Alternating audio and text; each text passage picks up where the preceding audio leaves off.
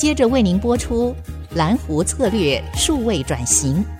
本节目由财团法人臻鼎教育基金会赞助播出。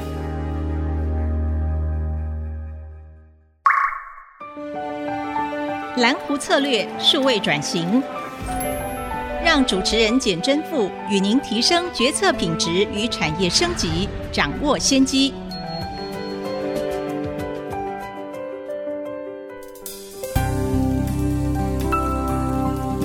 这里是爱惜之音主科广播 FM 九七点五，欢迎继续收听蓝湖策略数位转型。今天非常开心，也非常荣幸能够请到我非常敬佩的同事，我们中央研究院的院士，也是国立清华大学的特聘讲座教授江安世江院士。院士您好，你好，副校长你好。院士提到台湾最有潜力可以得到诺贝尔奖的学者，好，我想在生物科技领域，您是常常被提到人选。那您自己在生命科学、脑科学有很多的创新跟创意，然后也领导很大的团队，呃，跟国际一流的学者可以并驾齐驱。但虽然台湾的机会非常的少哈，可不可以谈一谈您怎么进到这个领域，然后怎么样能够在有限的经费能够领导出这样的成果？我要实在不敢当哈，对呀，我想，我觉得我自己是一个大自然的学生啊，一直对大自然的一些现象非常的感兴趣哈，尤其是对理解生命的创造啦、蜕变啦、成长啦跟传承这种最基础的现象感到兴趣。那在这所有的生命的现象里头，可能是脑最特别啊，所以脑的资讯它如何感知外界环境的变化啊，嗯还有这些资讯的传递啦、计算、学习、记忆、维护、提取、抉择，每一天影响着我们每一件事情，我们每一个行为，到底这是怎么发生的？呃，过往我们对脑袋好像黑盒子一般啊，是是，所以我一直对这个是非常好奇的。所以过去在清华这三十几年吧，嗯嗯啊，就是专注在研究这些脑的特殊的生命的现象。是，那我也许简单借这个机会介绍一下，是是是，我过去这个三十年的历程吧。嗯，我想要采取的。一个研究脑这个黑盒子的一个策略哈，其实相对的简单。我想资讯啊，分为两大类，生命的资讯，一个是从一个世代传递到下一个世代，这个就叫遗传学。是，另外一类是从一个个体传递到下一个个体啊。你听到我讲话的声音，你脑袋里面到底是什么脑细胞在听到？是啊。那这样子的资讯的传递呢，它又触发了你。特定的神经细胞的活动，然后又改变了它的基因的表达。那我们在专业上面称为这个表征遗传学啊。那也改变这些基因的表达。是。那过往对这些这么复杂的现象很难理解。嗯。所以呢，在清华我很幸运啊，清华是一个有很多不同领域的人一起在这边工作的一个环境哈。借由跨领域的合作是是新创的一些呃新的观察的科技，嗯，来看看这个脑袋怎么样子接收理解外来的资讯，甚至改变脑袋自己啊，也做各式各样行为的分分析。其实跟 AI 有点像，是是，就是知道 input 很简单，output 就是我们的行为，是中间好像黑盒子，AI 也不晓得它中间在计算什么，是。可这时候我们希望。有系统的剖析，知道资讯跑到哪里去了，是做了什么样的工作。所以在过去这三十年吧，嗯嗯，我想在台湾的优势跟劣势吧，啊，就是也许我们大的环境还不像欧美那样子的预备好，所以花了比较长的时间。嗯前十年可以都都在预备期啊。我记得我大概在九零年在 Rutgers 拿到博士，九二年回到清华，是那时候只有。副教授没有助理教授，是，所以比较幸运啊。没有没有，很快的四年就当了正教授了。是，是 哎呀，在校园里面，年轻的小伙子三十九岁那一年，是，就说我这一辈子要干什么呢？是，我说我要研究这个人类最大的问题，反正大概学校不会开除我了哈。是，所以就挑了这个问题。那我想说，不要跟人家一样嘛，既然这么安全啊，嗯嗯，我们就做一些比较不一样的问题啊。是。啊，当时候第一个我想做的就是说，那时候全球的生命科学家，嗯，都在研究基因的序列，是是，每一个人都在研究，我多我一个也不多，我就不要。嗯、那我说我跳过去吧，总有一天他们会知道所有基因的密码了。是，那什么问题最重要？是，就是理解基因表达在哪里。哦，所以那时候刚刚有了荧光蛋白的发明、嗯、啊，是，然后拿了诺贝尔奖，是，我说哇，太好了哦，用荧光蛋白就可以看到基因表达在哪里，嗯嗯，再插一个条件，嗯，就是让生物的组织变透明，是是，我说我要是能够让脑袋变透明的，那我不就可以看到基因的表达了吗？是。那我可以一个一个基因看，就知道这个人听到声音的时候改变他什么基因，改变他脑袋的结构。嗯，哇呀，这不得了啊！是啊，是各式各样的疾病啊，资讯的计算等等，都会因此而展开一个新的一页。所以那时候第一个疯狂的实验就是发明一个透明脑。是是，火啊啊！经过几年很幸运，我们就创造了一个工具啊，让生物的组织变全透明了。嗯嗯。因为这个小发明呢，让我们可以看到基因在生物的组织里面的表达。其实不只是脑而已，肿瘤也可以啊，任何的组织也可以啊，心脏也可以啊。而且你那时候就带领团队哈，画出全球第一张果苓全脑的神经的网络。所以那时候《纽约时报》还特别把它评价为可以解码人类大脑的一个开端。我想这也是非常感谢清华提供这样的环境，然后让您九六年很快的时间内升等为正教授，这个也非常不容易，因为清华的升等非常严格。然后升了教授以后，您刚刚提到说你要挑战难题，我在听江院士在讲的时候呢，我的感觉就跟我之前看一一本书哈，其实那个作者跟江院士啊也非常熟，他也非常欣赏江院士啊，就是 DNA 的发明的人 Watson，他有一本谈那个双螺旋的书，然后他就提到他跟他的伙伴呢，当初也是年轻的小伙子哈，然后他们就以拿诺贝尔奖为目标，然后非常有策略的来选择了这个题目。那我听这个江院士这样娓娓道来呢，也是有这样的策略性的思考，可不可以请您分享一下您跟 Watson 啊之间的互动？提到 James Watson 就是真的很好玩的一个一个经验哈。我刚刚提到说发明了透明脑以后，其实。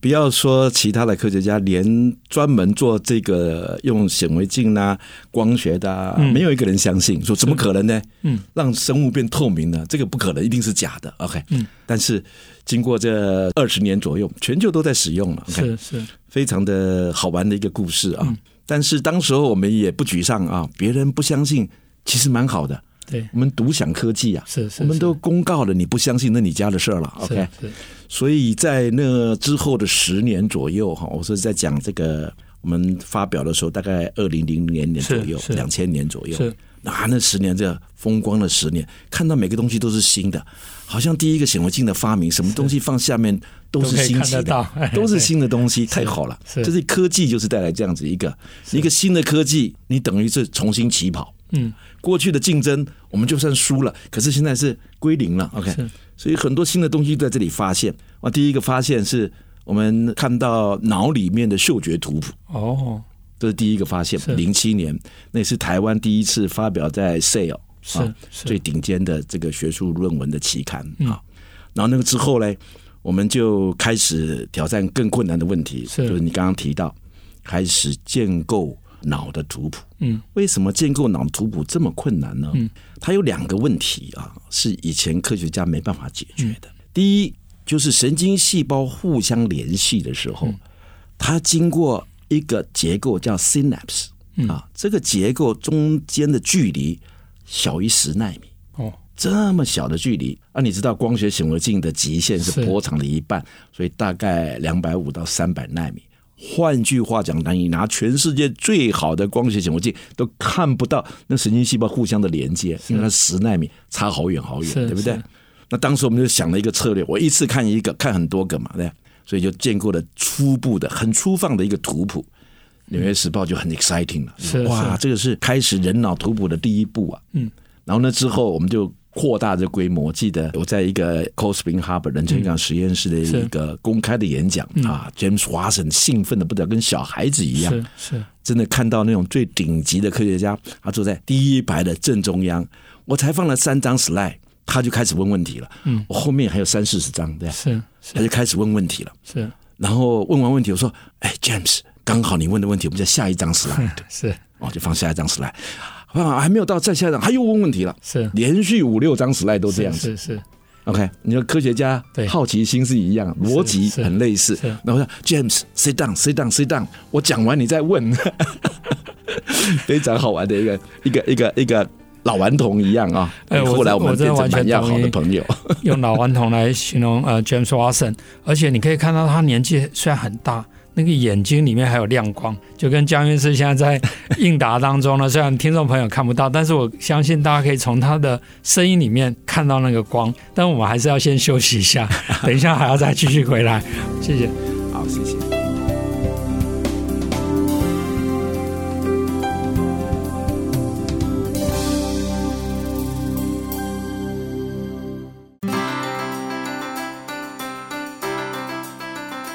欢迎回到蓝湖策略数位转型，我是主持人清华讲座教授简真富。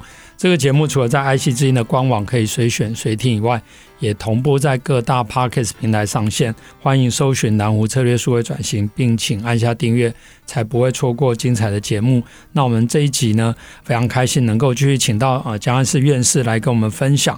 啊，大家刚都可以听到。院士从生的教授，已经到了一个阶段，他不但没有自满，反而是一个挑战极限的一个开始。而且在他第一个全球完成对果蝇这个全脑的图谱，发表在世界顶级的期刊，这个其实对学术界来讲也都是一个莫大的荣誉。可能很多人的的巅峰就在这个地方哈。但是呢，江院士不但是学术的顶级，也被《纽约时报》来特别报道。是认为解码人类头脑的开端，所以他也从这样的开端不但没有停下来，还继续的不断的往前进，然后带领清华还有跨校跨领域的团队一起来研究。那我现在就是好奇，就是说《纽约时报》用解码人脑的开端哈，那果蝇的脑跟人脑大概是一个什么样的量级的一个差别？可不可以请院士跟我们分享一下？我真的很佩服这个《纽约时报》的记者是。在那么早的时间就可以看到这个的关键了。嗯、那人脑大小大家应该都知道哦，嗯，看到头就那么大嘛，大概就是你大拇指跟食指中间的距离啊，就不到十五公分啊。嗯、是。那果蝇呢？其实大家也都知道嘛，你放个香蕉忘了收，你就看到果蝇飞来飞去，对不对？那它的脑就比它头小嘛。是。他的脑袋大概就是两个眼睛之间了，啊，复眼之间啊，所以大概长度、宽度等等，就在两百、三百、六百 micron 微米啊。一般对微米比较不理解啊，反正就是一粒沙子那么大了。一粒沙子，一粒沙子跟十五公分的差别。OK，那为什么用果蝇来理解人脑呢？是，如果动物跟人脑一点关系都没有。我们也不会去想要理解每一个动物嘛。是是，地球上有数百万种动物，嗯、对不对？嗯，基本上大自然，我刚刚提到说，我最喜欢观察大自然的生命现象。嗯，生命都是细胞组成的，所有动物的脑袋都是神经细胞组成的，嗯嗯、所有神经细胞的沟通都是经由我刚才那样长，长出一个好像电缆一样的线啊，然后。互相连接啊，一个是接收，一个释放，这些道理在每一个动物、每一种神经细胞都用同样的道理。是，那使用的基因也很类似啊，就就是分子啦，基因制造出，因为知道是 RNA，RNA 制造出蛋白质，那蛋白质分子也很类似。嗯，也因为这样子，所以科学家就可以用动物来当做一个研究的模式啊。我们先小规模的。测试一下可不可能啊？嗯嗯，然后再放大。现在的脑科学到什么地步呢？啊，我想我分三个大步来讲啊，就是二十年前就是什么都没有的时候，我们开始用果蝇做的第一个果蝇脑的图谱的，那时候我觉得是最粗放的一小部分而已。是，我们做了之后呢，美国一个全球最大的基金会，嗯，叫 HHMI，Howard Hughes Medical Institutes），。就成立了一个统一的单位，叫做 Genelia 啊，这样子的一个研究单位。他们也觉得说，要研究脑的功能，从果蝇开始才有机会。经过了十五年，二零二零年，嗯啊，完成了第一个果蝇脑的完整的图谱。是他们是取向完成了，是可是这么小的一个脑袋，要分析谁接谁，嗯，极端的困难，是资料很大。于是呢，他们就联合了一个最大的公司，就叫 Google。啊，Google 成立了一个部门叫 Google Brain 哈，哦，发展了软体，自动的做神经连接的这个 algorithm 是。所以在二零二零年完成了出版的果蝇脑的图谱。嗯，那果蝇脑完成之后呢，其实在那个之前，二零一三年吧，我加入的一个美国的基金会叫做 Cavali Brain and Mind 的 Institute，在 UCSD 啊，他们其实了一个 brainstorming 啊，后来这个就变成美国国家的。脑计划叫 Brain Initiative，这个脑计划啊，在二零一三年啊，在那一年总统是奥巴马。哦，奥巴马在他的国情之文里面啊，State of Union 的 Address 里头就提到说，美国联邦政府支持的最伟大的科学计划是，他提了前两个，嗯，第一个是 Apollo 是。啊，他说投资了二十亿美金是。让。这个美国人登陆月球了，啊，带来了无数的科技的突破，跟带来了很多经济的产值。第二个就是 Human Genome Project，这也是 James Watson 起了头的啊。是，然后他还讲了一个 number 啊，说他投资是多五十 percent，这是三十亿美金。然后每投资一块钱，如果我没记错啊，好像是回收八十二块。哇！我也不晓得他怎么算出来的。是啊，然后那天他就医疗啊，在各个领域是。对，然后他就提到说，现在要让美国再一次伟大，是要来做脑的图谱计划，投资四十五亿美金，那是二零一三年。是。那我们现在讲，现在发生了什么事情？是啊，当时候是开始要制造各式各样的工具。嗯，我刚刚先提到 Howard Hughes 跟 Google。二零二零年完成了果蝇脑的图谱，是，所以差不多在这个时候，人脑的工具，各式各样的工具，人类真是很聪明，是集体的力量发展了各式各样完全创新的工具啊。事实上，就在两个月前，《Science Nature》发表了二十几篇关于人脑图谱的初步的，它叫做 Single Cell Transcriptome 啊，是，那可以说是人类科技的一个重大的突破。也是第一次哈，以美国科学家为主了，但是也有其他国家的科学家，一百多个实验室的团队是。集合力量完成的部分的理解人脑里面每一个单细胞表达的基因是什么。嗯，这是一个伟大的创举。是基于这个以后对疾病对 AI，我们至少开始知道谁是谁。嗯，因为不同的细胞它表达不同的基因啊，这个是还很 hard，因为才两个月前。嗯，也是一开始用了说他是大自然的学生来形容他对于这个兴趣，我觉得他是一个好学不倦的学生啊，现在已经博士级、院士级，他还不断的在挑战新的题目。而刚刚也用奥巴马的咨文来提到，就是说美国在这个投资在人类基因图谱，一块钱回收八十二块钱。那我了解院士他在。台湾因为能够挤出来的研发资源就很有限，不管是国科会、清华或教育部给的资源底下，他能够做到跟世界的这些领先超过他百倍、千倍、万倍的资源去并驾齐驱，我觉得非常不容易。那我们现在台湾又到了另外一个政府转换的时间点哈，也会有新的总统来就任，我不晓得您从这个观点怎么样来。看待台湾应该怎么去投资在脑科学，而且我们现在也一直在想，我们怎么样去找到另外一个富国神山嘛？所以我想，如果用这个来当做比喻的话，您觉得台湾在未来这个脑科学的竞争里面，特别说您领导的团队，或者您看到台湾的这个潜力，我们可以有什么样的机会？那这样的话，也许在未来新的总统的咨文里面，也会把这个部分纳进去。谢谢曾父兄问这个非常。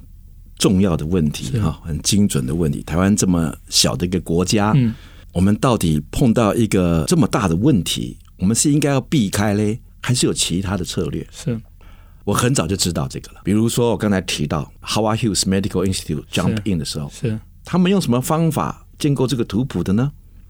啊，其实大家学科学大概都知道，啊，你用电子显微镜就解析度就不是问题了。是啊，电子显微镜可以看到几纳米嘛。对嗯嗯，所以他们就发明了一种电子显微镜啊，看完表层以后把表层给烧掉啊，哦，所以它 X Y 都是 X Y Z 都八纳米，是解析度当然就没问题了，是是是。于是用这个方法，他们建构了整个果蝇脑的资讯，然后跟 Google 来分析。嗯，其实他们成立是二零零六年，我是他们成立开幕的主讲。OK。回来我就跟我学生讲说，其实我们同样的工作做了两三年，我说换换换换啊！我们在台湾那个人家开始了，这个我们不行啊！我们要想更聪明的策略啊！就回答你的问题了，我们要想更聪明的策略，更省钱的策略，嗯，更快速的策略，还要更精准，难着最后这个了，是是 OK。所以底下回答你这个问题哈，做了二十年，不是昨天，不是两天，不是两年前，怎么样子比电子显微镜？更精准是，这是最困难的。是达到那个还比它快速，比它便宜，嗯嗯嗯，而且还比它多功能。是，我们最近是非常非常的兴奋啊！嗯，在这个过去五年啊，在教育部吧，那个深耕计划是是是是的支持之下，还有在很多跨领域的科学家。共同的努力之下，当然还有很多跟着我们一起相信我们这个理想远见的学生啊，一起推动之下，是创新发展的一系列新的科技。是直接讲它一个名字就好，我听称它叫做 Expansion microphotography 啊，缩写叫 XMA。是这样子的一个新的科技能够做什么呢？简单的说，它就有光学显微镜，但是达到电子显微镜的解析度，解析度一下提升了百倍到千倍。是是是。那光学显微镜就快了，对啊，就跟照相机一样，你一照，哇，什么都看到了。是，那也是我几十年前的幻想啊。是，去医院里面做身体健康检查。是，那你看那个 CT 呀、啊、MRI 了，我全身一照就结束了。是，干嘛要做那么久嘞？对不对？那么贵嘞？只是 medical 的 imaging 解析度很差。然后我们就发展了崭新的这个技术，大幅度的提升了解析度。现在已经可以到每个单分子，嗯，这个技术就是可以做人脑的了。当然，做人脑它的资源跟做果蝇脑是不一样的，嗯，所以我们还在这个关键的时期哈。其实就回应你刚才一个 comment 的，每一个科学的突破，事实上，哎，不是巅峰，它是起点，它展开了更多的可能性啊，所以我们非常的兴奋啊，嗯，啊，不过也跟之前做透明脑一样啊。通常我们看到，然后全球科学家不相信十年，然后后来现在全球都在使用。嗯，我刚才跟你讲的新的科技也有一点这个味道啊。我那你再过十年以后，再过十年以后，看看我讲的是不是对的？OK。那我们今天的节目就到这个地方啊，谢谢江院士，谢谢简父。本节目由财团法人真鼎教育基金会赞助播出，启动数位领航。臻鼎教育基金会与您一起终身学习。